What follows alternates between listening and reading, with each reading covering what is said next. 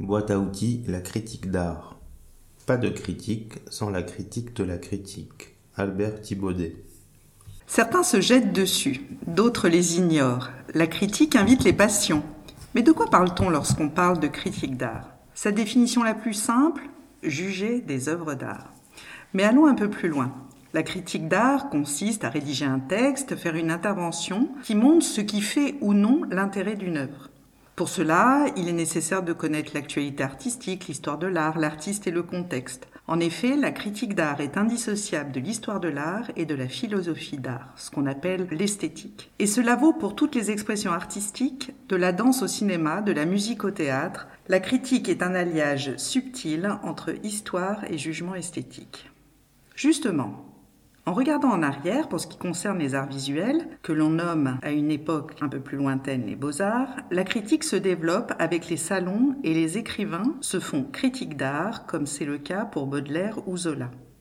Encore plus loin, en remontant le temps, on peut dire que la critique d'art est associée aux écrits de Venturi, Roger de Pile, Vassarelli ou même Pline l'Ancien, puisqu'en fait, critiquer une œuvre, c'est plutôt la définir et quelquefois la juger. Mais de quoi il est question en fait?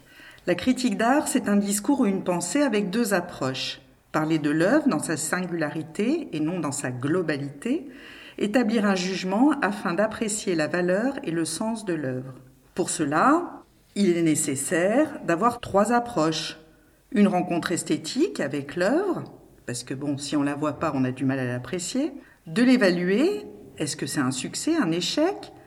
Mais pas en termes personnels, mais plutôt au vu d'un contexte et de la production de l'artiste et du propos donné par celui-ci. Et enfin de l'interpréter, c'est-à-dire de donner du sens, établir un jugement, donc être subjectif. Mais être subjectif est quelquefois indispensable pour maintenir la diversité. La critique, ça permet de discuter et non pas de disputer, pour reprendre d'une manière plus contemporaine Kant. Ainsi, la critique d'art est entre deux chemins.